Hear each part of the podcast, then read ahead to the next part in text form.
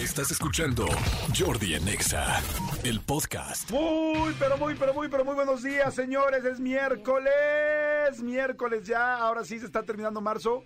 ¿Hay 31 de marzo o no? Hoy termina. Hay 31 de marzo. Ok, entonces mañana termina el mes, mañana termina marzo. Muy buenos días a todos, a toda la gente que nos está escuchando. La gente de Córdoba, Veracruz, de Sonora, de Michoacán, de Zamora, de Acámbaro, de Comitán por supuesto de Puebla, de Monterrey, de Guadalajara, de Mérida, de Tijuana, de, este, bueno, de Puebla sí, mucha gente de San Luis Potosí. En fin, a toda la gente les mando muchísimos saludos, a todos los que nos escuchan. Ya saben que este programa es y será transmitido siempre desde la Ciudad de México, Estado de México, porque estamos juntos, juntos somos más fuertes, juntos somos más grandes, juntos somos un hingo de gente, juntos somos un hingo de tráfico, juntos ya estamos hasta el gorro de los topes. En fin, señores, buenos días a todos. Este, fíjate, ando medio ronquito esta mañana, ¿eh? Como que ayer, es que martes en la noche, como es marzo ochentero, pues también hay cosas que no les platico que se hacen los martes en la noche. Vengo golpeado, vengo golpeado, señores, pero bueno, miércoles va a estar muy bueno el programa, muy, muy bueno. Tengo muy buenos invitados. Tengo boletos. La pregunta es: ¿tengo boletos? ¿No tengo boletos? ¿Tengo manita? ¿No tengo manita? Sí la tengo sí la tengo y para que estén muy pendientes de todo esto va a haber boletitos y este y además hoy es rolita de miércoles, ya saben que hoy es eh, día de rolita gay. Así es que bueno, aprovecho como todos los días, pero este día con más ganitas. No, no gano las mismas de siempre, más bien este día este saludo especialmente, creo que esa es la frase, a la comunidad LGBT 3.1416. Les mando saludos y buena vibra y espero que estén muy muy bien. Así es que este eh, todo, todo, todo perfecto. Bueno, el asunto es que además eh, hoy varias cosas importantes. Manuelito Fernández, buenos días, amigo, ¿cómo estás? Bien, amigo, bien, contento de verte, saludarte. Este, yo sé que odian el ombligo la semana, yo odio más, yo odio más el hecho porque además ahorita mi ombligo está peor que nunca. Tengo una hernia que me tengo que operar, entonces ya mi ombligo. Estoy como mujer embarazada, no solo por la panza, sino porque tengo el ombligo saltado. Aquí está mi, mi pequeña bolita que me acompaña y creo que extrañaré. Buenos días, amigo. Una tu bolita, amigo. Mi bolita, amigo. Se nos va, ¿verdad?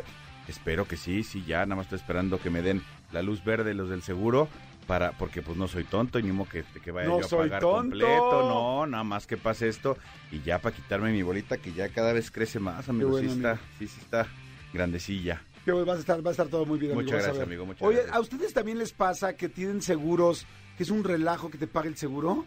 ¿O soy solo yo? Digo, nada más para saber.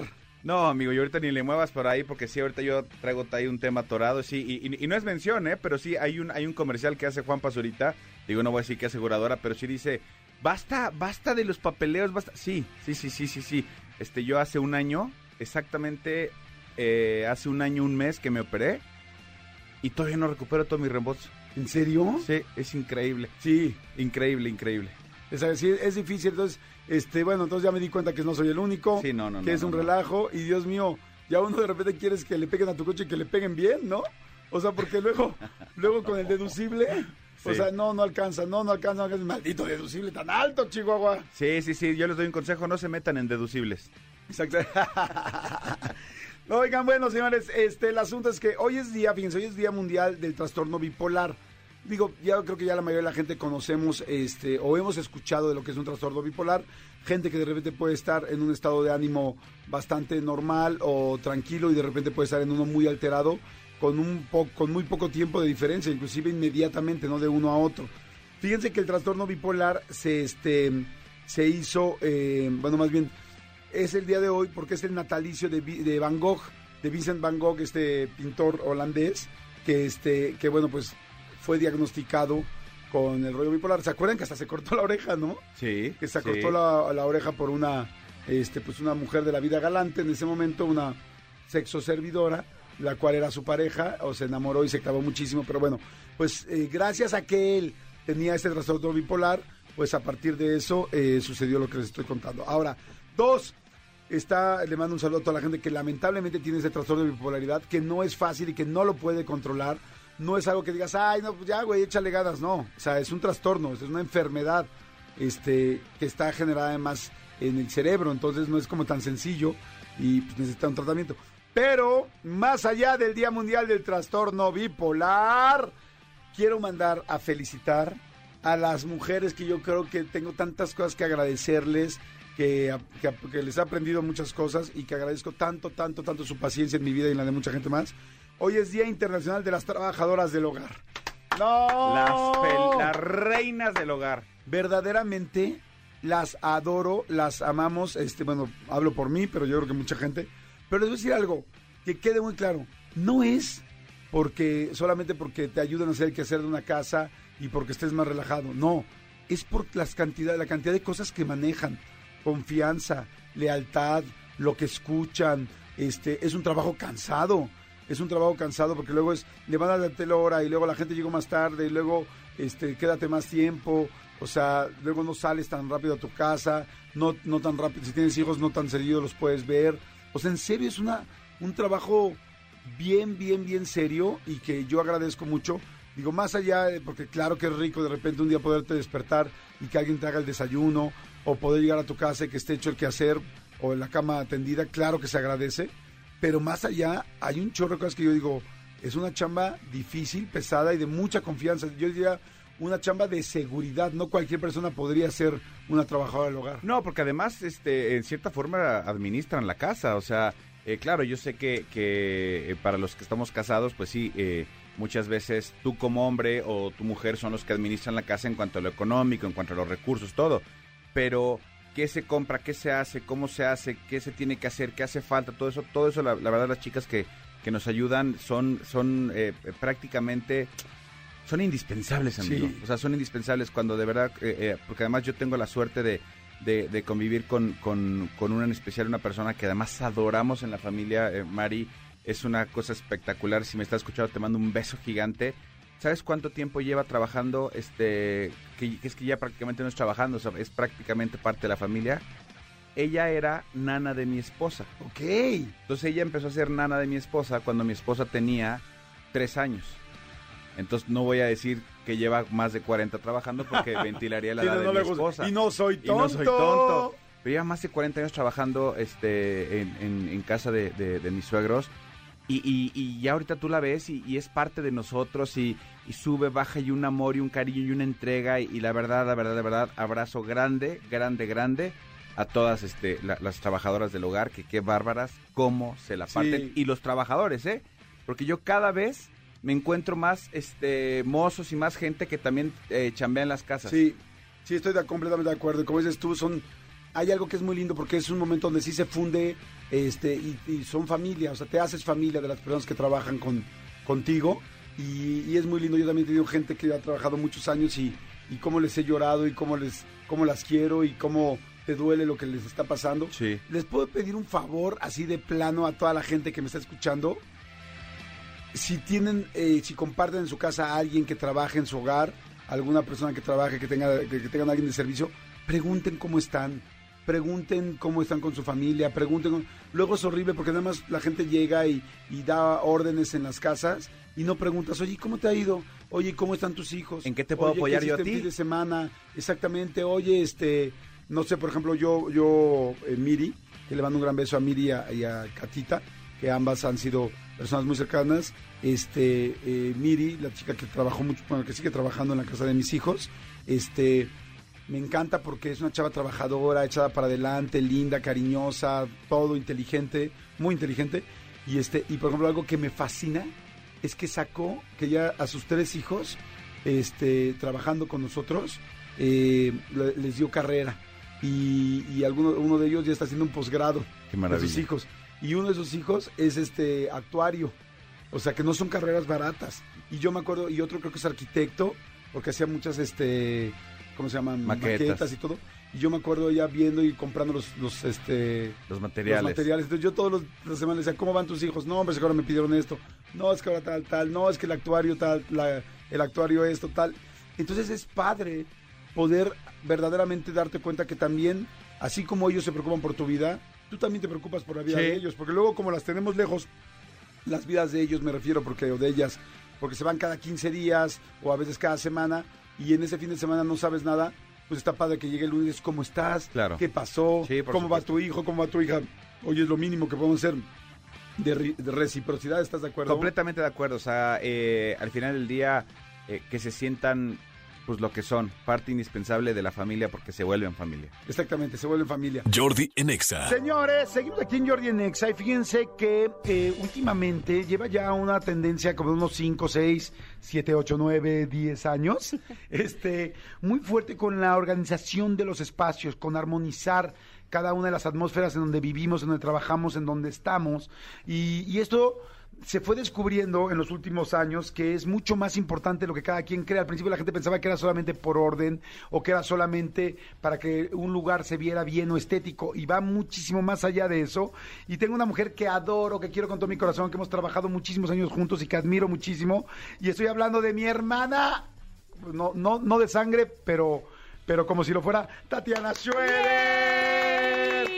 Mi querida Tats, ¿cómo estás? Bien, mi hermosísimo Jarvis. Ay, te adoro, Tati, es que trabajamos muchos años y esta mujer se volvió empresaria, se ya lleva 15 años triunfando por todo el mundo y regresa la hija pródiga a esta Oye, cabina. es que me apadrinaste durísimo, eso tienes que saberlo. Ya después te lo digo por si me da el llorito, pero ¿El en realidad me, me apadrinaste tú muchísimo. O sea, digamos que tú me hiciste que pudiera reconectar con mi capacidad de creer en mí y de creer que soy poderosa.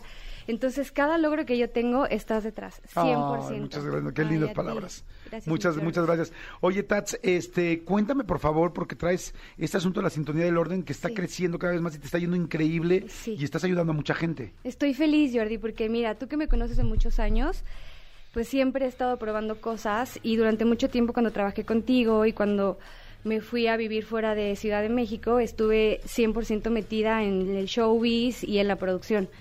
Pero realmente siempre me apasionó todo el diseño de interiores y la organización y armonización de espacios. Manolín también, que me conoce de hace mucho tiempo, pues de hecho me apodaban la Lady Inciensos cuando estábamos juntos y la señora de las plantas, ¿no? Pero digamos que justo esto que estás diciendo, la sintonía del orden es totalmente un reflejo de quién soy yo y una manera de poder manifestar mis dones y poderlos compartir con la gente, porque creo que eso es lo más importante.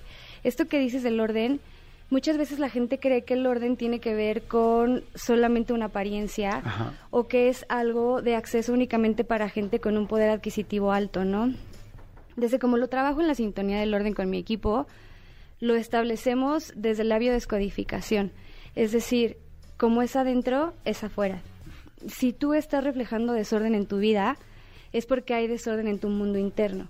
Entonces tiene mucho que ver en qué área de tu vida está, es decir, en tu casa, pensemos.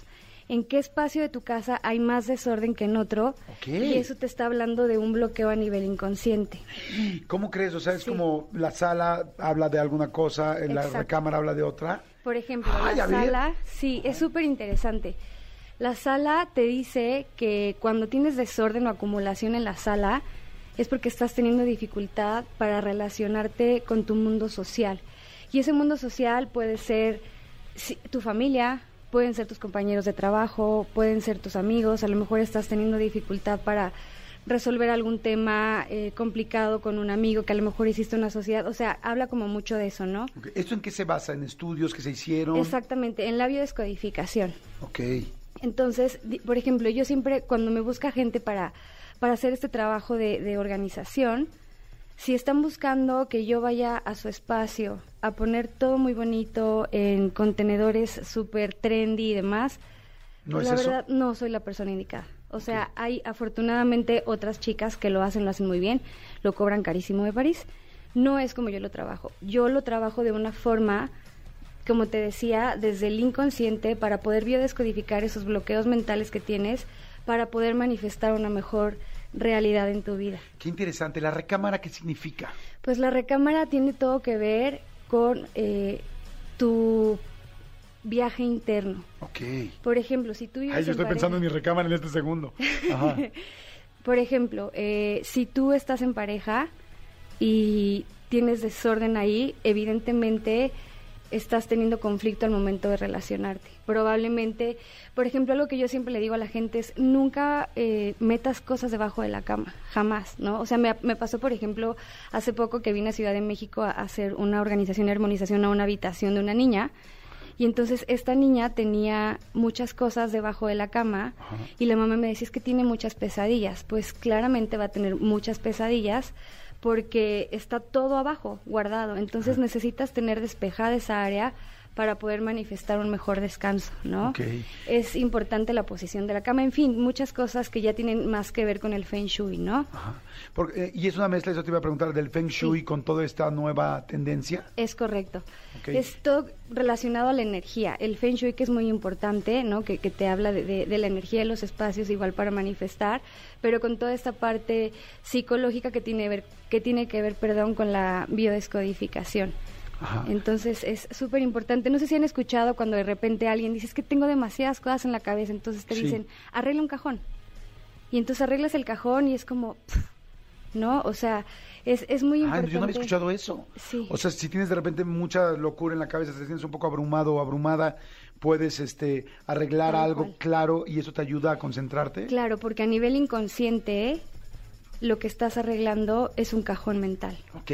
A ver, señores, está interesantísima la plática con Tatiana Schroeder. Dime rápidamente tus redes y todo. Ahorita vamos a ir y vamos a regresar, pero para que la gente te busque. La Sintonía del Orden, arroba la sintonía del orden.com es mi página y en Facebook e Instagram La Sintonía del Orden. Ok, perfecto. Síganla ahorita en Instagram, La Sintonía del Orden, en Facebook o en Instagram. Regreso, volada, porque te quiero preguntar. Y hagan preguntas, toda la gente que me esté escuchando ahorita, al 55 85 84 11 14 07. Manden por WhatsApp preguntas y con mucho gusto seguimos platicando aquí con Tatiana Schroeder, armonizadora y organizadora de espacios. Regreso. Jordi en Exa. Seguimos aquí este, en Jordi en Exa y estaba platicando en el bloque anterior con Tatiana Schroeder, ella es armonizadora y organizadora de espacios, con esta nueva técnica, eh, bueno, muy recientes técnicas en todo el mundo de la sintonía del orden. Eh, me encantó todo lo que estabas diciendo de cómo, cómo puede mejorar tu, casa, tu vida si empiezas a tener sintonía y orden en tu casa y en tus espacios. Es correcto. Eh, algo que es muy importante es entender, o sea, si somos como súper prácticos, si ustedes van a un lugar y puede ser a lo mejor una casa súper eh, fifi, Ajá. Pero esa casa súper fifi está con mucha eh, aglomeración o acumulación, no importa que sea una casa muy lujosa, tu estado emocional se va a impactar de manera negativa. Te vas a sentir más cansado, te vas a sentir abrumado. ¿Por qué les cuento esto? Porque no tiene nada que ver con la posición económica, tiene que ver con crear un estilo de vida eh, favorable. Además, está comprobado que cuando tú logras tener orden en tu vida, vas a manifestar una abundancia con mucha mayor facilidad. Ok. ¿Cuáles son los principales errores que hay en la mayoría de nuestras casas? O sea, que dices, mira, sé que hay muchos, ¿no? Y que es muy específico y tú eres especialista en cada lugar, en cada espacio. Eh, por eso te quiero pre- preguntar de los espejos, porque los espejos como que todos nos tensan. Bueno, no a todos, pero a algunos sí, como que hemos escuchado. Pero ¿cuál es el principal error que, que hacemos en casas y cómo lo podemos resolver? Yo creo que el principal error que cometemos en casa es un error que cometemos en nuestra vida en general y es el apego. El apego que puedes tener a los objetos, el apego que puedes tener a experiencias del pasado, el apego que puedes tener a personas. Pensando en casa, hay gente que va a acumular, no sé, por ejemplo, una clienta tenía muchísimas fotografías de sus ancestros y eran fotografías de guerra, porque venían pues de un exilio. ¿no? Entonces, tienes ese apego, pero en realidad tener esas fotos exhibidas en tu casa no está aportando una energía de alta vibración. Por el contrario, te está poniendo en guerra, te está haciendo sufrir, ¿no? Entonces, cuando tú logras desapegarte, por ejemplo, del suéter que usabas cuando tienes, tenías 15 años y estabas buenísima, pero pues ahora también estás en otra etapa de tu vida, es, es importante practicar el desapego y cómo dejarlo ir, ¿no? Cuando no tenemos ese desapego, cuando tenemos miles de cosas viejas que guardamos porque me costó, porque me recuerda, porque Sí. tal, ¿qué generas en tu vida? Son toxinas. Así como podemos am, acumular toxinas o adquirir toxinas en nuestro cuerpo por comer alimentos muy procesados, etcétera, en nuestra casa o en nuestro trabajo o en nuestro auto acumulamos toxinas, por ejemplo, teniendo calzones rotos, teniendo el florero que ya me gustó muchísimo porque lo traje quizá de mi viaje a la India, pero ya está roto y entonces lo quieres pegar, pero entonces eso a nivel biodescodificación, si se rompió es porque ya no te representa en esa faceta de tu vida y entonces tienes que dejarlo ir, ¿no? Entonces, eh, no sé, por ejemplo, guardar documentos de 1998 que ya no van a funcionar. Sí, que luego tenemos folders y folders y folders de cuando tal camioneta la compré, la factura de tal camioneta, la responsiva de no sé qué, o sea, Sí, sí, sí. bueno, todavía no responsiva, lo entiendo porque, pero yo tengo papeles de empresas que hice hace 25 años Sí, y que pero- se cerraron hace 23. Claro, pero ¿sabes por qué, ¿sabes por qué guardamos eso? Porque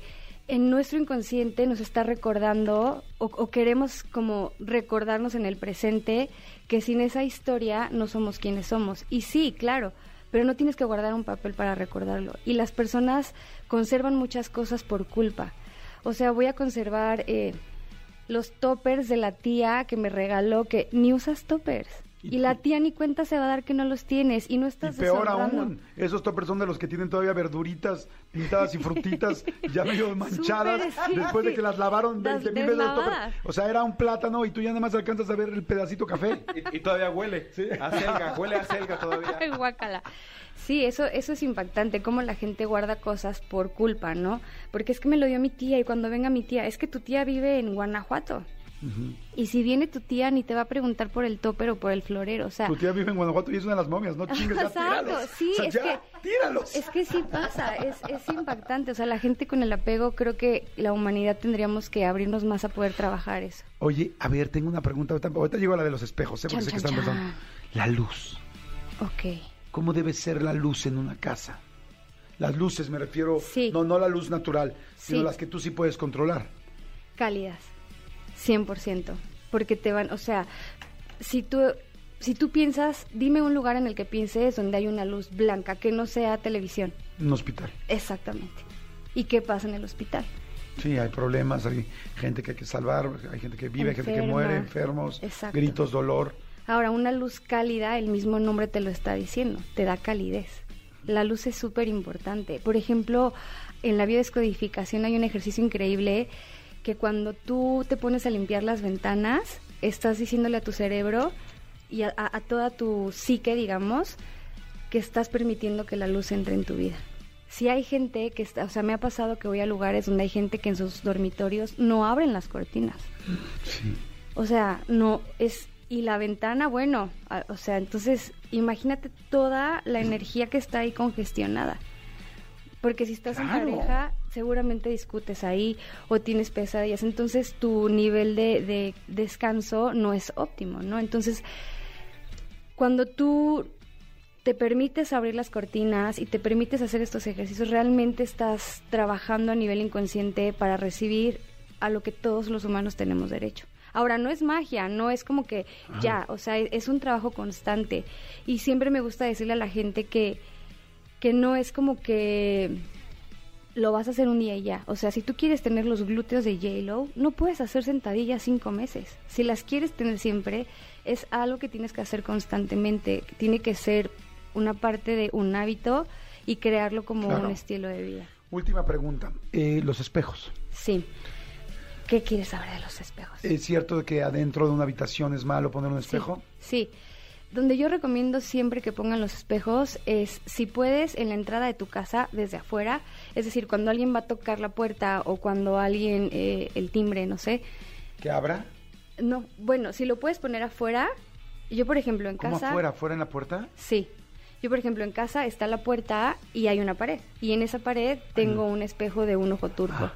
Entonces, toda la, la intención de la gente que va a llegar o a entrar a mi casa se le va a rebotar. O sea, enseguida va a rebotar. Y al abrir la puerta donde está el recibidor, por si ese no fue suficiente, tengo tres más Un para que rebote. Exactamente.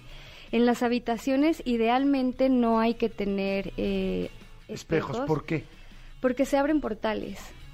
Que- Entonces, al momento de que se abren portales, hay mucho flujo de energía y no puedes descansar. Entonces, si lo vas a tener porque no tienes espacio y a lo mejor hay gente que hay un lugar pequeño, es recomendable no tenerlo frente a la cama, ni atrás, ni en la cabecera, digamos, ¿no? De ladito. De ladito. Y que no te reflejes tú al momento de... Ay, está interesantísimo. Entonces, este, tú con la sintonía del orden haces esos servicios de ir a los lugares y armonizar los lugares. Es correcto, organizamos espacios y además armonizamos. Y también podemos trabajar de manera remota. Perfecto. Tus redes, ¿dónde te consigue la gente? ¿Dónde te siguen? Arroba la sintonía del orden, ahí me van a encontrar, van a poder ver los tips que compartimos, que tienen que ver con diseño de interiores, con armonizaciones, rituales, eh, y bueno. Todo esto en Instagram y en Facebook, ¿verdad? Es A ver, te sigo en este momento, Sí, arroba la sintonía Del del orden. orden. Está interesantísimo, aquí estás. Pongan plantitas en sus casas, pongan cuarzos, este, prendan un inciencito, todo eso. Si ustedes tienen eh, las áreas donde van a trabajar, ahora que hay mucho eh, eh, gente trabajando en casa, es bien importante que tengan sus áreas despejadas porque, por ejemplo, trabajo mucho en, en negocios, es donde más trabajo haciendo armonizaciones, organizaciones. Y me doy cuenta que de pronto las personas en ese trabajo se sienten muy saturadas y no fluye y es porque están desorganizados. Entonces es decir, que la persona que tiene tal puesto está haciendo lo de la otra persona y vas a los lugares y te das cuenta que están repletos de un montón de cosas. Entonces, dense chance de ir depurando y eso, de ir poniendo cada cosa en su lugar de manera amorosa. No se friqueen, el caos y el desorden es parte de la vida, pero Nada más no pues, vivan en él. no exageren. Exactamente. gracias, Tatiana. Tatiana Schroeder, muchas gracias. Síganla, arroba la sintonía del orden. Jordi en Exa. Señores, seguimos aquí en Jordi Nexa y este, oigan, he andado viendo mucho, muchas películas y, y fíjense que hay frases muy buenas de películas, muy, muy buenas. Una de ellas es de una frase del Señor de los Anillos. De hecho, eh, es que en serio en las películas hay muchas frases, como un guion se piensa tanto y los eh, personajes a veces son tan importantes, tan icónicos y con tal profundidad en una película que en el fondo terminan también diciendo frases y cosas que pueden ser eh, pues ideas o guías para la vida, ¿no? Fíjense, por ejemplo, la película El Padrino, cuántas y cuántas y cuántas frases han salido del Padrino que son literal, eh, parecen como clases de vida, ¿no? Hay muchísimas películas que tienen frases eh, muy interesantes. Por ejemplo, hay una frase que me encanta de la película de Casablanca de, de Humphrey Bogart y... ¡Ay! Se me olvidó cómo se llama ella. Este... Ahorita me acuerdo.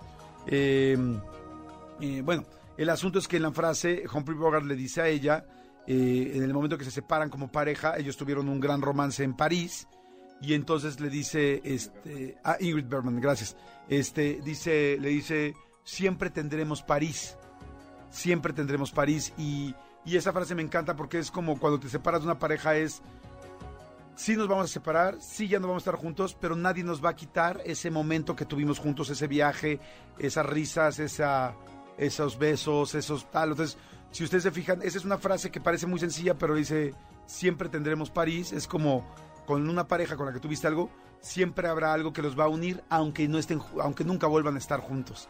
Entonces, no sé, hay muchas frases muy buenas, ¿no? En Star Wars hay miles de películas, de, frases, ¿no? Este, confía en tu fuerza, confía en ti mismo, este, olvídate de todo el eh, lo que hay afuera. ¿Se acuerdan cuando Luke Skywalker en la primera película, bueno, ahora la 6, ¿no? La 4, ya no sé, eh, la película original, la del 77, este, la 4, es la película 4, este, ¿cómo se llama? Este, A New Hope, Una Nueva Esperanza, este, eh, que en ese momento pues, se llamaba Star Wars nada más, ¿no? Este, ¿Se acuerdan que hay un momento donde Luke Skywalker está en la parte final y tiene que disparar al centro de la estrella de la muerte para poder destruir a toda la estrella de la muerte y tiene que meter su literal su disparo por un hoyito súper chiquito y entonces trae mil aparatos y todo que le está diciendo en qué momento hacerlo y de repente eh, Obi-Wan Kenobi le dice que ya había fallecido, que era su mentor, dice trust in your feelings, confía en tus sentimientos, confía en ti.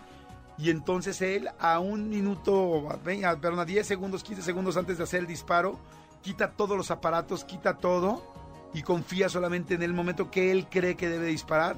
Dispara, y bueno, no les voy a spoiler nada del 1977, este, y ya eh, logra que el tiro entre exactamente donde tiene que entrar y que explote la estrella de la muerte. Y Trust in Your Feelings, si ustedes se fijan y lo ponen ahorita en contexto, todo lo que te dice hoy, todo el rollo de este, la semiología personal, todo lo que te están diciendo en toda la espiritualidad, todo lo que nos están diciendo últimamente en estos últimos cinco años es confía en ti más que en cualquier cosa externa. Confía en ti, cree en ti, eh, busca dentro de ti lo que hay, no afuera, no estés buscando eh, afuera eh, ni, ni racionalizando demasiado las cosas, ni buscando elementos externos. Es lo más grande que puedas hacer y la confianza más grande que puedas tener es confiar en ti misma o en ti mismo, es buscar adentro de ti. Por eso siempre les digo, eh, que ahora, o sea, que el corazón y que la intuición es mucho más certera que la razón. El asunto es que muchas veces nosotros las cosas no funcionan tanto cuando nosotros nos estamos metiendo y metiendo y metiendo con el corazón y yendo a lo contrario del corazón. Entonces, este, pues bueno, ahí está, ahí está esta frase que la verdad me encantó y que es de Star Wars y que creo que vale la pena que lo escuchen. Y seguramente van a encontrar muchas frases más de películas que valen la pena. Eh, mándenme, mándenme opciones de películas al 5584 111407 en WhatsApp, en Twitter, en arroba Jordi en y díganme por favor qué frases de películas les han dejado una buena enseñanza. Fíjate, es una padre, una parte, una dinámica padre, una dinámica muy padre que podemos hacer. ¿Qué frases de película te han dejado algo? Y de ahí a partir de eso podemos arrancar y decir cosas bien, bien interesantes y bien eh, lindas, pero bueno, más que decir cosas interesantes, es aprender de otras experiencias, aprender de otras situaciones y tratar de que las cosas puedan mejorar en nuestra persona basadas en lo que alguien más pensó, creyó, porque todas las frases están basadas en la experiencia de alguien más, ¿no? Entonces, pues vale la pena. Eh, digo, de ahí tanto dicho mexicano, que los dichos mexicanos también son fantásticos y que por alguna razón siempre funcionan. Pero bueno. Jordi Enexa. Señores, seguimos aquí en Jordi Enexa en este miércoles y bueno, me da muchísimo gusto eh, poder platicar con ella porque no hemos tenido oportunidad de platicar de su carrera, hemos platicado de uno de sus libros, hemos platicado poquito fuera del aire, pero no así como que ya con más calmita, porque ahora trae un proyecto nuevo y estoy hablando de, bueno, de la reina de los enamorados, o sea, verdaderamente, la reina de los enamorados, este, reina de TV Azteca, ahora de Unicable. Este, vamos a platicar de todo eso. Carmen Muñoz. No es enamorándonos, es Jordi Nexa. ¿Cómo, estás? mi querido Jordi? Estoy muy feliz de estar nuevamente aquí contigo en la cabina de ah, Exa. Me encanta venir acá y bueno, platicar de lo que andamos haciendo, porque ya sabes que no paramos, ¿no? andamos haciendo una cosa, libro y demás. Y ahora pues feliz con el estreno de Secretos al Desnudo. Qué padre, me da mucho gusto. Oye, escucho tu voz y siento que me vas a decir que tenemos una sí, sí, cita, o sea, que va a haber algo, este... Ahorita vamos a platicar de este nuevo programa de Unicable Secretos al Desnudo que me llama mucho la atención.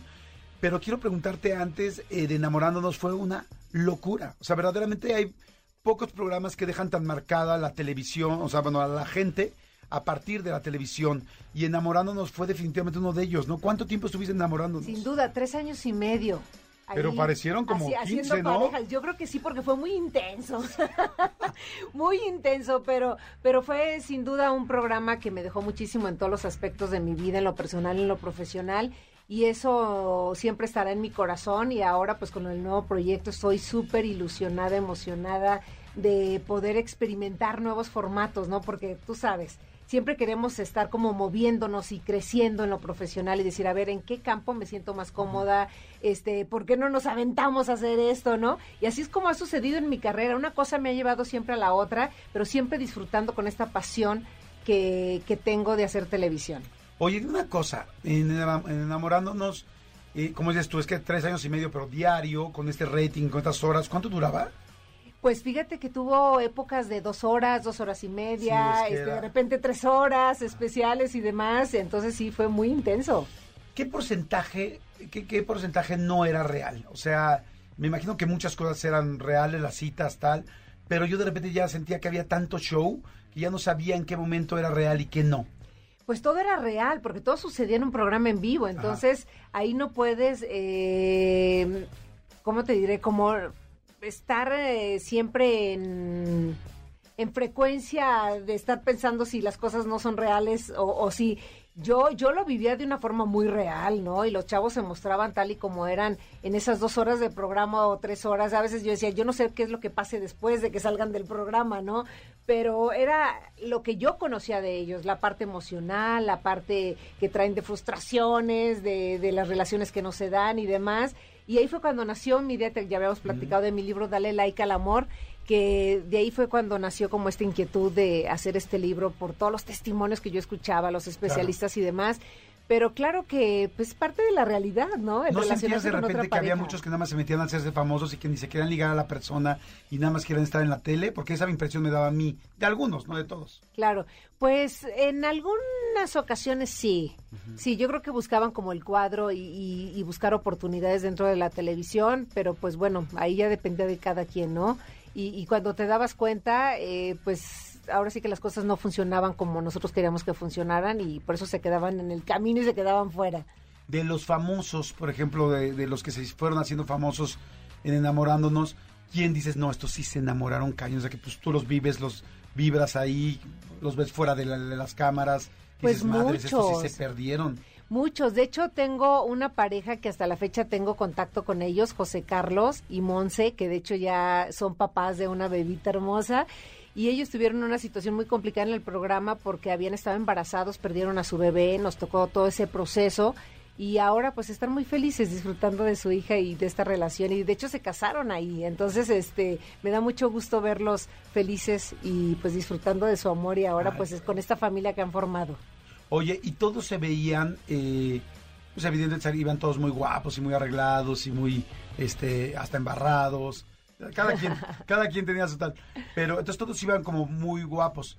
Pero pues tú estabas ahí también todos los días muy guapa, ¿no te tiraban la onda? Ay, muchas gracias. No, fíjate que me, te- me respetaban mucho, porque desde un principio este, hubo como un respeto de ambas partes y, y, pues lo importante de esto, tú como conductora y mediadora y demás, debes de mantener esa línea y no cruzarla, ¿no? Y, y no darles demasiada confianza para que ellos se pasen contigo. Y la verdad es que siempre me respetaron. Algunos hasta me hablaban de usted. ¿En serio? Ay, Carmen, es que usted no sé qué. Yo les decía, ay, no háblame de tú. O sea, No es más, chingues. más Por como. favor, Oye, háblame, tengo ¿no? 47 años tampoco.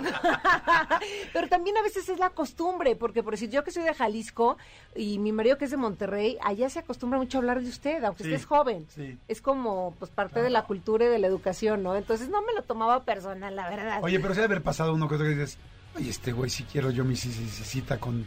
O sea, digo, si no estuviera casada, sí me lo daba, ¿no? No, fíjate que no. Ay, ¿cómo no, crees? te lo juro por Dios que no, no, te lo juro por Dios que no. ¿No? No, no, no, no, no, no, no pasó nunca. Qué bueno, qué padre. Oye, vamos, este, Can trae un proyecto nuevo que está interesantísimo, que es Secretos al Desnudo. Y hay muchas cosas que me interesa saber de esto porque, pues, es salir de Tebasteca, bueno, no sé si salir, pero bueno, es empezar a trabajar en Televisa, que es Unicable, es un espacio que ha estado muy caliente, tanto por Laura como por Rocío Sánchez Azuara, y quiero preguntarte de muchas cosas. Este, así es que vamos rápido a música, no le cambien. Si tienen eh, preguntas para Karen Muñoz, por favor, mándenmelas al 5584 11 14 07 al WhatsApp y este y ahorita regresamos de volada. No le cambien porque está muy interesante. Jordi en Exa. Seguimos, seguimos aquí con Carmen Muñoz. eh, ya platicamos de enamorándonos y ahora estamos platicando de algo. Bueno, vamos a empezar a platicar de algo muy interesante que es tu nuevo proyecto y me da muchísimo gusto. Este, que se llama Secretos al Desnudo. Cuéntanos qué onda con Secretos al Desnudo. ¿Qué es? Es un talk show, de, un talk show donde vamos a estar escuchando esas historias de pareja, de familia, de primos, de amigos, de vecinos, donde vamos a desnudar esos secretos que se han guardado por muchísimo tiempo y que la gente pues ya está pues deseosa de sacarlos, ¿no? De decir, oye, es el momento de, de decir ese secreto que, que no me tiene feliz, que me tiene muy angustiado o que quieres enfrentar a esa persona del cual ha- has guardado ese secreto. Ha- han sido programas muy intensos desde el número uno, desde el lunes pasado, el 28 de marzo, que, que fue el gran estreno Ah, a través ya, de mi hace cable. dos días. Hace dos días, a las Ajá. 7 de la noche. Y, y la verdad es que la gente se está enganchando, ha habido muy buenos comentarios fuera de la pantalla, pero lo que yo he vivido ha sido eh, realmente maravilloso porque es eh, experimentar este formato del talk show, que no es fácil, para mí ha sido un reto, eh, pero cuando vas de la mano de Alexis Núñez, de un gran productor que tiene toda la experiencia en televisión, que se la sabe de pie a pa, pues te sientes cobijada y te sientes bien y yo lo escucho mucho porque su experiencia me ha ayudado a llevar eh, por buen puerto este, este programa, pero lo padre también es cuando te dejan ser, ¿sabes? Y es algo que Alexis eh, ha confiado en mí, igual Raquel Rocha, la directora de Unicable, que han confiado muchísimo en mí para decir, Carmen, queremos que le pongas tu sello, tu estilo, tu esencia y que fluyas. Entonces cuando te dan esa libertad de fluir, Claro. pues te vas como pez en el agua y la verdad es que así ha sido Secretos al Desnudo y, y me tiene pues muy contenta y emocionada. Qué padre. Oye, todos esos programas, ¿no? Porque recuerdo el programa de Laura. eh, me refiero a todos esos programas por el estilo, ¿no? La línea de... El talk show, eh, ajá. exacto, de Laura, de Rocío Sánchez Azuara.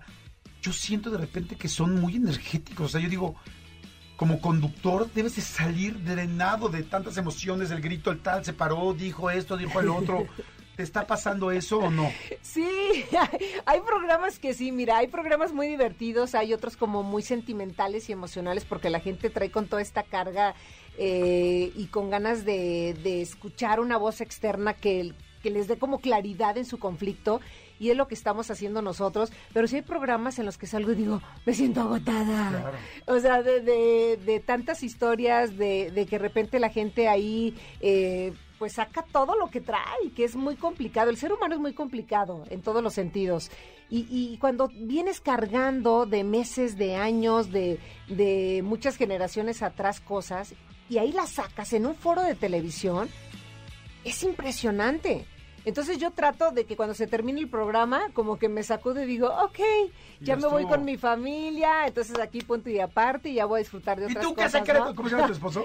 eh, Juan Ángel. Juan Ángel, ¿tú qué secreto tienes? Cuéntamelo no ahorita, ahorita, por favor, si me lo llevo al foro. Me lo va a decir, porque todas las familias tienen secretos y ahora me lo dices. Exacto, no. imagínate nada más. Claro. No, no, no, no, trato de desengancharme de lo que sucede en el foro y llego a mi casa y, y, y me nutro de, de la parte familiar que es muy muy importante, claro. ¿no? En cualquier situación, pero en estas creo que más. Ahorita que estás empezando este formato, este, pues tan intenso, ¿cómo logran que alguien vaya y que decir, oye, tal pareja va a decir el secreto que te tiene a ti, y tú siéntate enfrente y te va a decir, pues ya sabes que el secreto va a ser duro porque conocemos este tipo de programas, ¿cómo la otra persona acepta ir?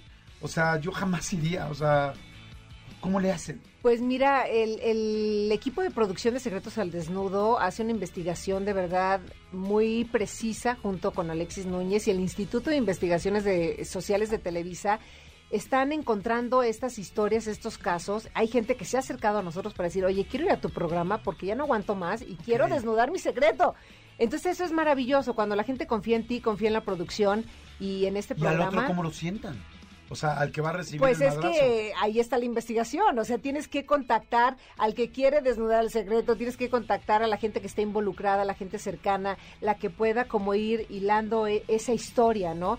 Porque debemos de, de escuchar las, todas las partes, no solamente al que levante la mano y diga, yo quiero hablar en tu programa y quiero exponer mi historia. No, bueno, ok, ¿con quién te relacionas? O sea, ¿quién, quién está contigo en este problema, en este conflicto, no? Y no solamente es exponer los conflictos, o sea, bueno, sí, porque es parte de, pero al final es darles como una solución que a lo mejor habrá programas en los que no lleguemos a la solución, ¿no? Y se vayan todavía casi este enojados aún más o, más intensos o con más frustraciones o con más enojos y demás, pero sí con la ayuda de los especialistas, porque tenemos psicólogos, abogados que, que, nos orientan y nos dan herramientas. Yo creo que si les damos esa lucecita en el camino, cuando salen del programa claro. pueden solucionar su conflicto o la casa, o los que están en casa, perdón, o donde nos vean, que también se metan con la situación y digan, ah, es que yo vivo eso, y entonces, este, yo no estoy de acuerdo, yo sí estoy de acuerdo, yo estoy de esta parte, yo estoy de la otra, pero que también tengan como estas herramientas que digan, ah, yo también vivo lo mismo que esa persona claro. que está en la televisión, y entonces el consejo que me dio Carmen, o el consejo que me dio el especialista, o el panelista, me puede ayudar en mi vida punto. diaria, ¿no? Puede ser un buen espejeo para decir, Exacto, oye, yo estoy viviendo algo así, sí. tal, mejor no abro el tema, mejor hago esto, ¿por qué pasó? Eh, quizá, no sé por decir, de un engaño, ¿no? Eh, ¿Qué generé, qué estoy dejando hacer yo también para que se genere ese engaño? ¿Qué podríamos hacer? Mejor lo platicamos más tranquilo, ya ve cómo se pusieron estos. Claro, o porque sea... todo mundo tiene su parte de responsabilidad claro. y hay que aceptarle y decir, esta es la parte que me toca a mí, que es lo que tengo que trabajar. Pero a veces, por más que los quieres entrar en razón, no se dejan, no se dejan. Entonces digo, no, ya prendidos y calientes ahí está Sí, sí, sí, sí, sí, a veces sí se calientan los ánimos, pero pues es parte de, ¿no? O sea, no, no hay seres humanos perfectos que no se enojen, que no de repente griten o que se, sa se claro. salgan de sus casillas, ¿no? Juzga un conductor en un programa así, o sea, de repente agarras y dices, y te engañé, tal, tal, y entra la, la otra persona y dices, te cae con esa esposa tan linda que tienes, te engañaste con esta persona que es chiquitita, una mega joven, tal, donde no vas a llegar a nada, por favor o sea, hay una lectura en medio de tu cabeza es, que no vas a decir porque eres muy no, profesional, no, no. pero no hay. Mm, trato de que no, porque yo creo que una de las cosas que yo defiendo mucho es dejar a un lado los estereotipos, estar juzgando a la gente por cómo los vemos o por lo que escuchamos. O sea, hay que darnos siempre la oportunidad de conocer más allá de la historia. A veces cuando conoces el detrás de esa persona es cuando dices, ahora entiendo por qué se enoja tan fácilmente, por qué eh, trae tanta carga emocional, el por qué se comporta de esta manera, por qué habla así, por qué es tan agresivo. O sea, es cuando entiendes esa parte. Entonces, a mí como conductora, eh, lo que me queda es escuchar y tratar de orientarlos. Pero yo nunca voy a juzgar. No, no, no es mi papel, ni lo voy a hacer, ni creo que va conmigo, Sí. ni con Carmen Sí, Muñoz, no, ¿sabes? no. No, me, no me gusta juzgar a las personas, a mí me gusta darme la oportunidad de conocerlas y entonces mejor guiarlas Claro. y darles un buen consejo. Oye, ¿ya te saliste de TV Azteca? O sea, este, ya se acabó la relación allá y empiezas aquí en Televisa en Unicable. Sí, terminé mi ciclo el año pasado eh, y ahora estoy acá ya en Televisa Network, en Unicable, y pues feliz de la vida disfrutando esta nueva etapa. Me iba a tomar un año sabático para estar con la familia porque era muy necesario descansar, estar con los míos, con la gente que amo, apapacharlos, eh, darme esos espacios que no había tenido en los últimos años porque habían sido muy intensos de trabajo que, que realmente los disfruté y estoy súper agradecida con todas las oportunidades que se me han presentado en el camino, pero pero sí hay una parte de que la familia te exige un poquito más de tiempo y te, Claro. te- digo, seguramente tú lo has vivido, No. ¿no? Tú también trabajas intensamente. Entonces eh, era necesario y pues justo cuando te haces esa pausa y estás como tranquila y contigo misma y, y viendo hacia el futuro y qué es lo que quieres hacer en tu vida, pues se van presentando las Claro. oportunidades y hay que tomarlas. Claro. Y por eso tomé Secretos al Desnudo, porque me pareció un gran programa y, y bueno, pues de la mano de los expertos como es Alexis Núñez y Raquel Roche estoy más que feliz. Sí, no, la verdad es que, bueno, yo respeto cañón a los dos. Alexis Núñez es una institución en la televisión. Nadie mejor para poder producir un programa como estos, para poderte guiar en un programa como estos. Este, Raquel también es muy visionaria, la quiero Sí. mucho, a los dos los quiero muchísimo. Les deseo mucha suerte, muy buena vibra, te deseo la mejor de las suertes. Este es un programa, siempre estos programas son polémicos, hay gente que los Sí. ama, hay gente que no les Así gusta. es, claro. Y bueno, pues así son las cosas, ¿no? Que son muy, que tienen una línea muy clara. Así es. Y este te deseo muy buena vibra, que les va a Muchas ir. gracias. Se, se estrenó el lunes. El lunes a las 28. 7. Así es, voy a estar de lunes a viernes de 7 a 8 de la noche en Ok. Canal Unicable. Ay, no estás antes de nosotros, debes estar antes de nosotros para que no seas un buen. Sí. Ahí nos apoyamos todos, Claro, unos claro. a otros. De lunes a viernes de 7 a 8 de, de la noche. 7 a 8 de la noche. Perfecto, sí. muy bien. ¿Y ya llevan muchos capítulos grabados o no? Pues algunos, ¿Episodios? algunos, algunos grabados ya para este estreno de esta semana. y, y bueno, te digo que nos ha ido bien. La Sí. gente ha comentado buenas cosas. Entonces, No pues, se te ha nos dejado ir todavía nadie así, porque ya ves que luego se prenden en los golpes, no sé si algún día llegan hasta rozar al, al a la conductora. No, no, no, no. Sí trato como de, de mantener la línea, La distancia básica, ¿no? En esta sana distancia que ahora tenemos, bueno, pues la aplico ahí con Ah. mayor razón. Qué bueno, pues mucha suerte, señores. Muchas Se llama este, Secretos al Desnudo, por supuesto con Carmen Muñoz, eh, que me parece perfecta para hacerlo. Muchas este, gracias. Véanlo, ah, bueno, ya empezó el lunes a las 7 de la noche, hoy a las 7 de la noche lo pueden ver, Así jueves es. también, viernes también, la próxima semana sí, y bueno, y así esperemos que que, dure muchísimo, muchísimo, muchísimo, tanto como enamorándonos o mucho más. Así ¿no? es. Larga vida, larga vida Y este si le proyecto. cambian el nombre en lugar de Secretos al Desnudo, en lugar de enamorándonos le pueden poner desenamorándonos, ¿no? No, ¿sabes qué, nos, ¿sabes qué nos han pedido mucho? Hacer un programa de secretos al desnudo con famosos. Ya lo estoy platicando con Alexis, entonces este, ojalá y Claro. podamos hacer algunos programas porque la gente le encanta saber los secretos Sí, de los famosos y sí, me, claro. me lo han pedido muchísimo, Sí, entonces seguramente los vamos a hacer. Perfecto, y te invitamos. Bueno, vemos. Ve pensando en esos Ve secretos que tienes que desnudar. Padrísimo, Carmencita. Muchas gracias. Jordi en Exa. Señores, seguimos aquí en Jordi en Exa y esta es una de las partes que más me gusta del día y es cuando hablamos del expediente X, porque hay cosas tan extrañas y tan raras que pasan en todo el mundo que siempre es interesante. Todos los expedientes que se dicen en este programa son veríficos, como decía Adal Ramones cuando estábamos en otro rollo, son reales, son auténticos, no hay una sola cosa que no sea como le estamos diciendo. Exactamente. Así es que suelta, por favor, mi querido Elías, la musiquita del expediente porque siempre nos suma tiempo. Adelante. Expedientes X. Porque hasta los temas más irrelevantes merecen ser comentados. Jordi Rosado en Exa. Como se los dije, ya estamos entrando en el mundo, en el pantanoso mundo del expediente X. Manolo Fernández, cuéntanos, por favor, qué ha pasado en el mundo hoy, digno de comentarse en este programa. Amigo, esto es digno de comentarte. Fíjate que te quiero contar este expediente que sucedió en Bolivia, en, en La Paz, una de las ciudades más altas de, de- del mundo. La Paz, este, Bolivia. Eh, hay, hay sucesos que de repente pasan en el, en el tráfico vehicular, ¿no? Aquí nos pasó el famoso, ¿y mis 50 mil pesos qué? Este, Me nos amarraron como puerco. me amarraron como puerco. nos- eh, fue la de el famoso tengo miedo, tengo miedo, tengo miedo. Ay, O, qué buena es o la famosa, este, eh, no choqué, me chocaron. Ajá. ¿Cuál es el común denominador de, toda esta, de todas estas personas? Dos, Generalmente están borrachos. ¿no? eh, borrachos o en alguna sustancia y dos, vean en el carro. ¿no? Ajá, exacto. Eh, Ay, tengo miedo, me lo recordaste, está buenísimo. tengo miedo, tengo miedo. Sí. Es que tengo miedo, es que tengo miedo, tengo miedo. Sí, sí, sí, es buenísimo.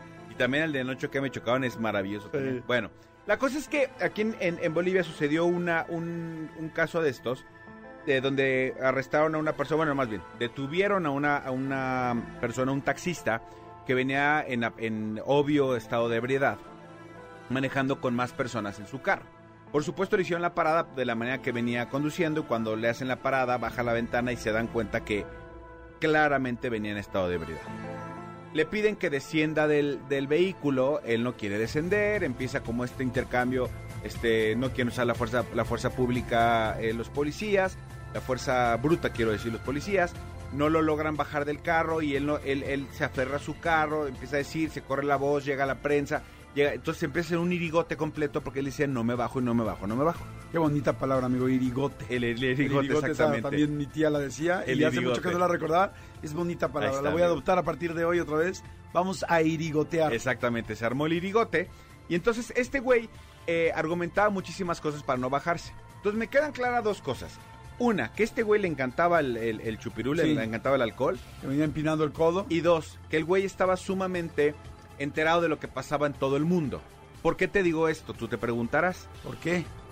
Cuando el güey este le des- cuando el policía le decía, por favor descienda, el güey este decía, es que no, apiádese de mí, tenga compasión de mí, porque soy una persona especial.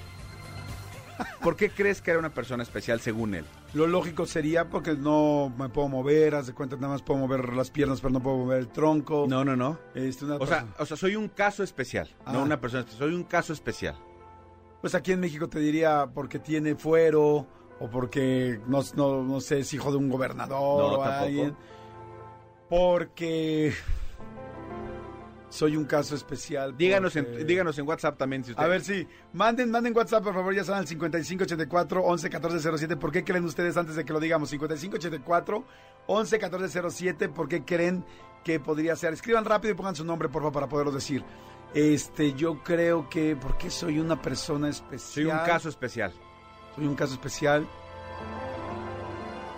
No se dirá, pues porque me dijeron en doble A que no puedo, que no puedo tomar.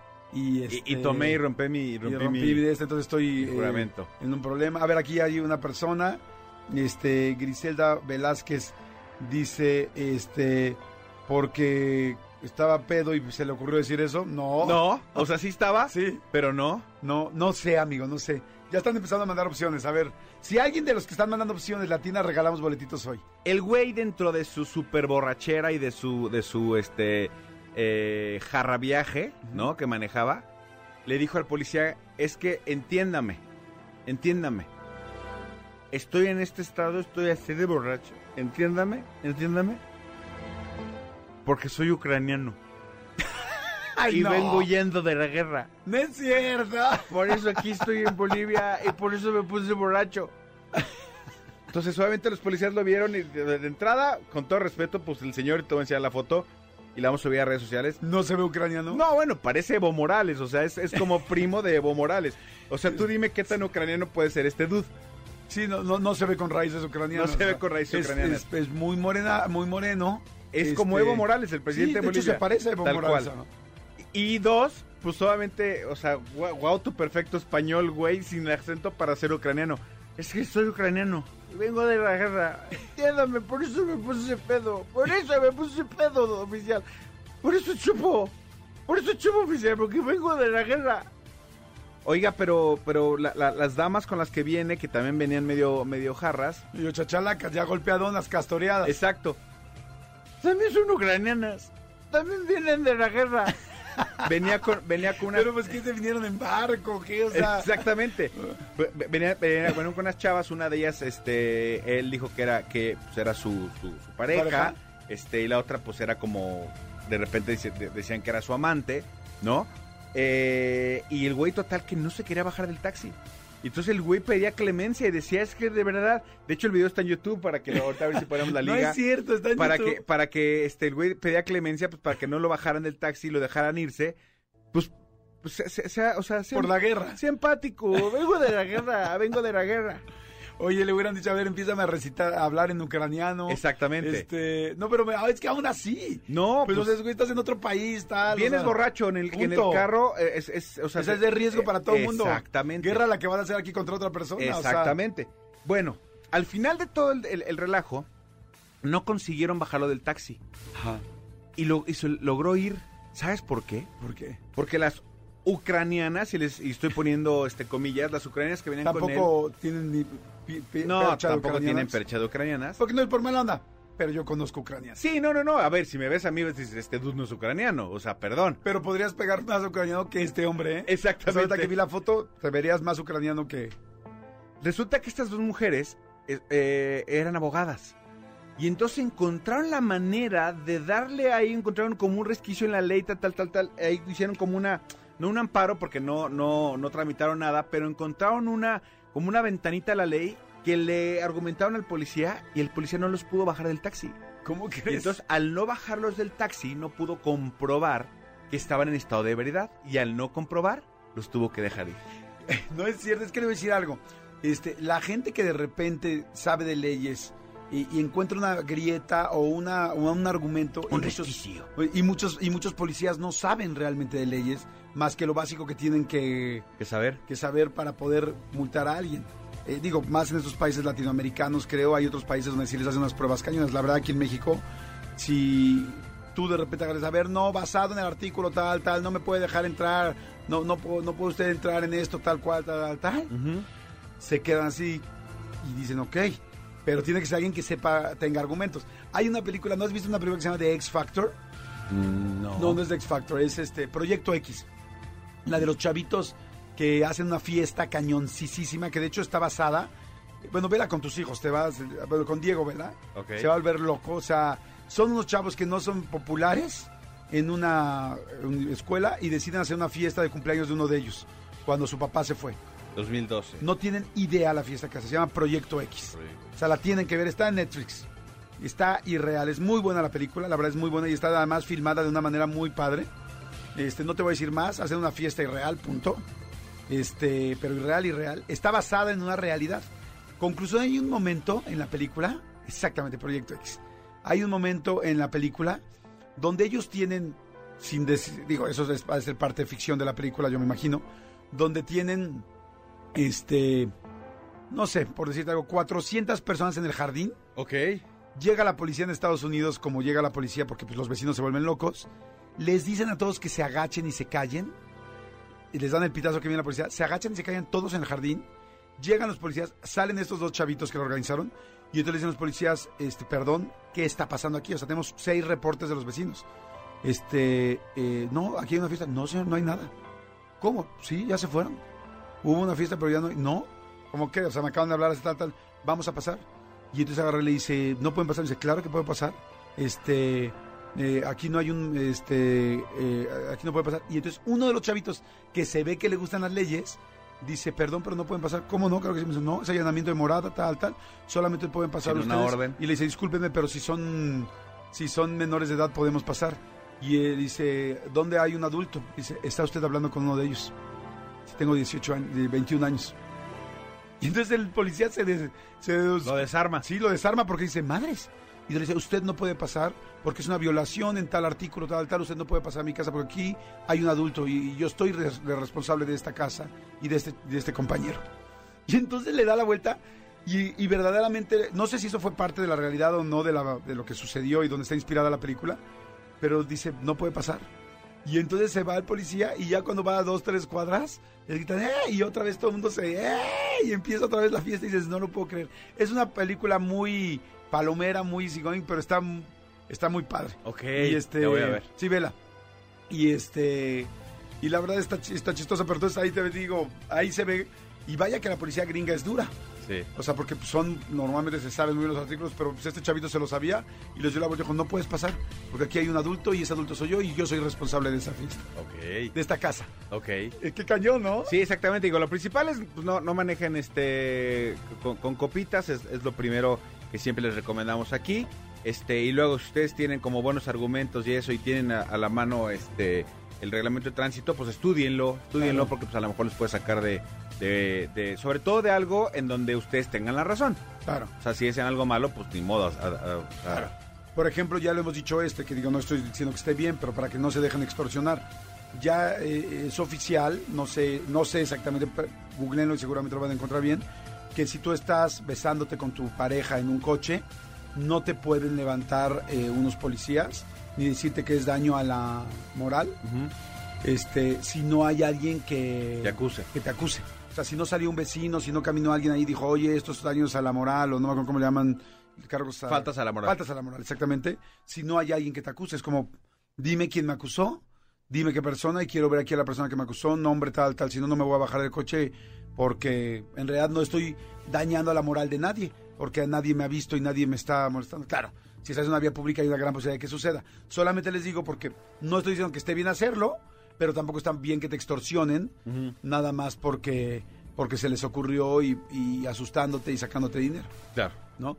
Pero bueno, señores, estuvo eh, bueno el expediente, ¿eh? nos dio mucha tela de dónde cortar. Jordi en Exa. Seguimos, señores, eh, aquí en Jordi Nexa. Oye, Manolito, pues este estuvo interesante la entrevista de esta semana que hicimos en YouTube con Laura Zapata, ¿no? Sí, lo- la verdad es que Laura Zapata nos platicó a detalle muchísimas cosas, pero eh, por lo menos a mí, que estuve ahí en la grabación y ahora que la vi otra vez ya editada, todo el tema de su secuestro se me estrujó el corazón, se me hizo, se me secó la garganta. Eh, la verdad es que vale mucho la pena que lo vean. Vamos a poner ahorita un pedacito, amigo. Sí, les vamos a poner un pedacito para que lo escuchen, pero la entrevista está muy interesante porque habla de sus villanas, habla de, evidentemente, de Talía, de su hermana, habla de su carrera. Y la parte del secuestro es algo bien fuerte, ¿no? Porque secuestraron, eh, bueno, les pongo rápido en contexto, a Ernestina eh, Sodi. Sodi, su hermana, y a, y a Laura eh, simultáneamente, eh, esperando a que Talía y Tommy Motola dieran el rescate. Entonces está cañón, porque verdaderamente platica todo. Bueno, miren, escuchen, escuchen un pedazo.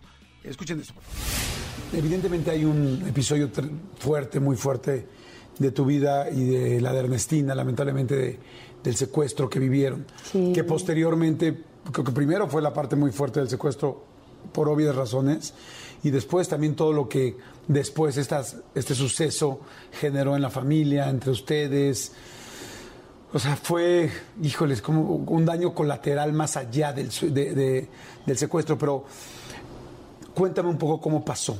¿Cómo, cómo pasó el secuestro originalmente? O sea, que- No, el ¿cómo, las, ¿cómo llegaron? ¿Cómo se acercaron ustedes? era- el secuestro fue de verdad algo que, como un rayo que me cayó encima y me partió en millones y millones de pedazos, que me llevó seis años recoger cada uno de mis pedazos, reacomodarme, reajustarme y volverme a reintegrar a la vida, a lo que yo estaba haciendo cuando me levantaron.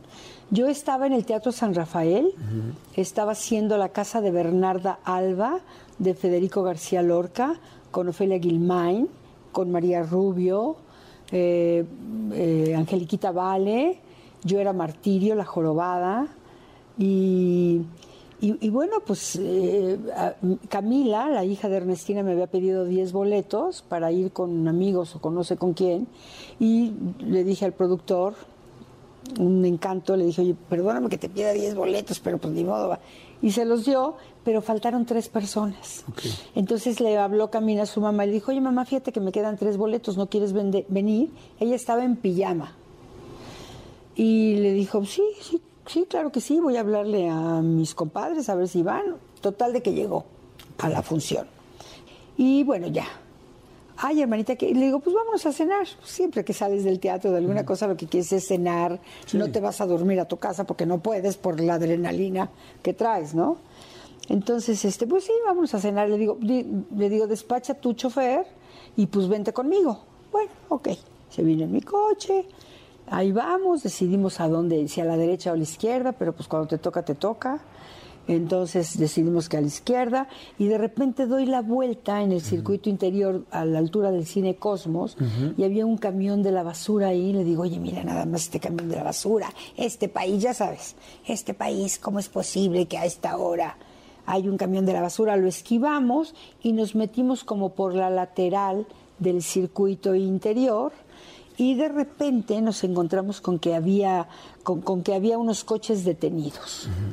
Entonces yo me quise echar en reversa, pero ya tenía atrás de mí un taxi o algo así que estaba impidiendo nuestro paso. Y digo, chin. Y entonces empezamos a ver como que una camioneta con un coche, como que se estaban peleando. Y digo, chin, se están peleando. Sí, y de repente vemos que de la camioneta abren la puerta y baja un cuate con armas largas y le digo, wow, traen armas largas y, y- y- y- y vienen hacia nosotros y me dice, agáchate, y yo no me agaché, me quedé así viéndolos.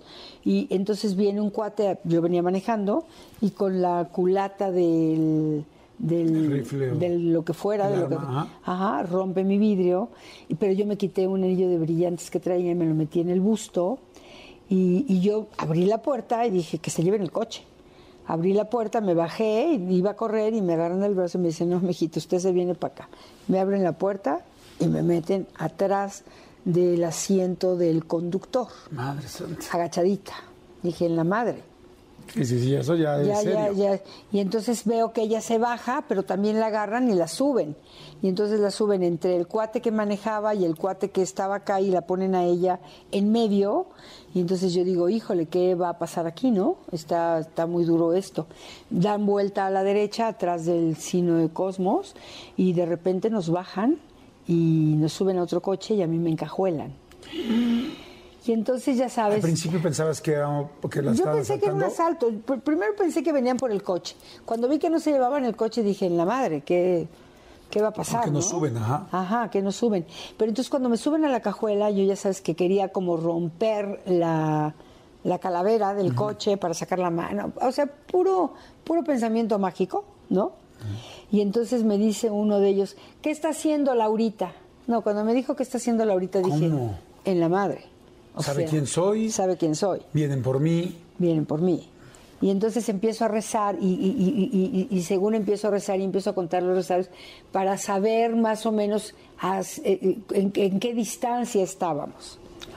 Sí, por, por ejemplo, si tú rezas el rosario, yo rezo el rosario y duro 15 minutos rezando el rosario. Entonces así más o menos me iba a dar cuenta de cuánto, cuánta distancia había de donde nos habían levantado. Wow, qué interesante, nunca se me había ocurrido. Ajá, Ahora sí que a cuántos rosarios está tal lugar, ¿no? Exactamente, sí. Y, y entonces, bueno, ya llegamos, nos entra, en- entra al- a la camioneta donde estamos, nos ponen unas toallas apestosas, horrorosas, y llegamos a la primera casa de seguridad. Y entonces ya nos ponen en un lugar, yo con una adrenalina, pues, gritándoles, o sea, ajo, cebolla, centellas y todo, ¿no? Y entonces este, me dice el jefe de la banda, se cálmese Laurita, cálmese, no empecemos con esas cosas porque entonces yo también me voy a poner muy bravo, ¿no? Pero entonces tú sí realmente estabas enojada, así de ya suéltenos. Sí, sí, claro, qué poca madre, ¿no? O sea, atrevidos, barbajanes, poco hombres, con dos mujeres atreviéndose a hacer esto, ¿qué se están creyendo, no? ¿No te dio miedo que te fuera a hacer algo, que te golpearan, que te lastimaran? O peor aún. No, pues no pensé en ese momento. ¿no? Estabas muy estaba- muy, ad- muy adrenalina. Nos dijeron que si queríamos un trago, yo dije que sí, pues para bajarme la adrenalina, porque yo estaba volando, ¿no? Y un trago, o sea, alcohol. Un, sí, un alcohol, pero dije sí, por favor, ¿no? Entonces me dijeron, ¿saben lo que les está pasando? No, esto es un secuestro. Cuando dijeron eso, yo dije, wow, qué horror, ¿no? No es nada personal, digo, como que no es nada personal, no, cabrón, qué pedo, ¿no? Este, queremos el dinero de, de Tommy Motola y queremos 5 millones de dólares. Yo le dije, oiga, mire señor, yo no hablo inglés. Entonces yo al señor lo conozco de hello, goodbye, nice to meet you y, y bye. No sé si tiene uno, dos o cinco millones de dólares o de pesos, o, no sé, y no creo que por mí vaya a dar ni un peso. Y entonces dice Ernestina, bueno, a lo mejor no cinco, pero sí tres. Dije, en la madre, ya nos agarró, acababa aquí de torcer, ¿no? Paréntesis. ¿Qué relación, eh, cómo te llevabas tú en ese momento con Talía? Esposa, evidentemente, de Tommy.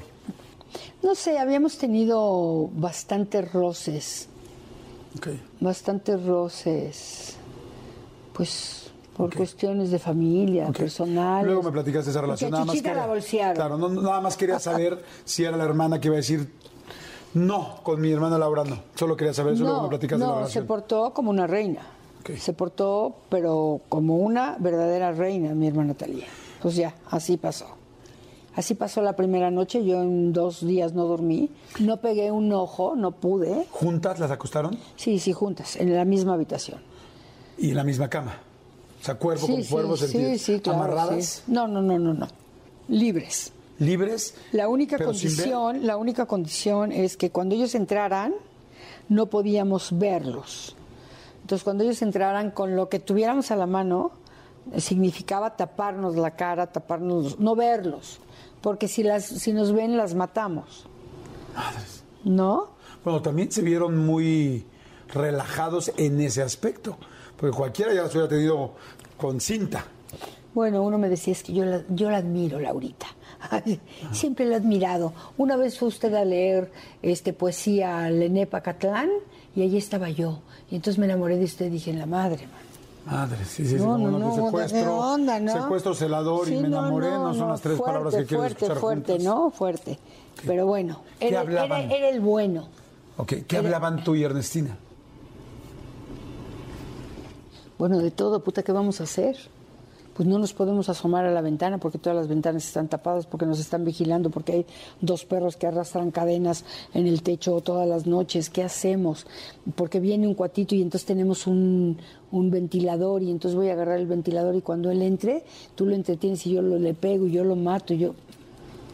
O sea, puro pensamiento mágico. Pero la verdad es que pues estábamos en sus manos, ¿no? Claro. ¿Cuántos eran, cuántos celadores eran? No, pues eran Bueno, ¿cuánta gente los muchísimos. estaban cuidando? Yo creo que eran como nueve.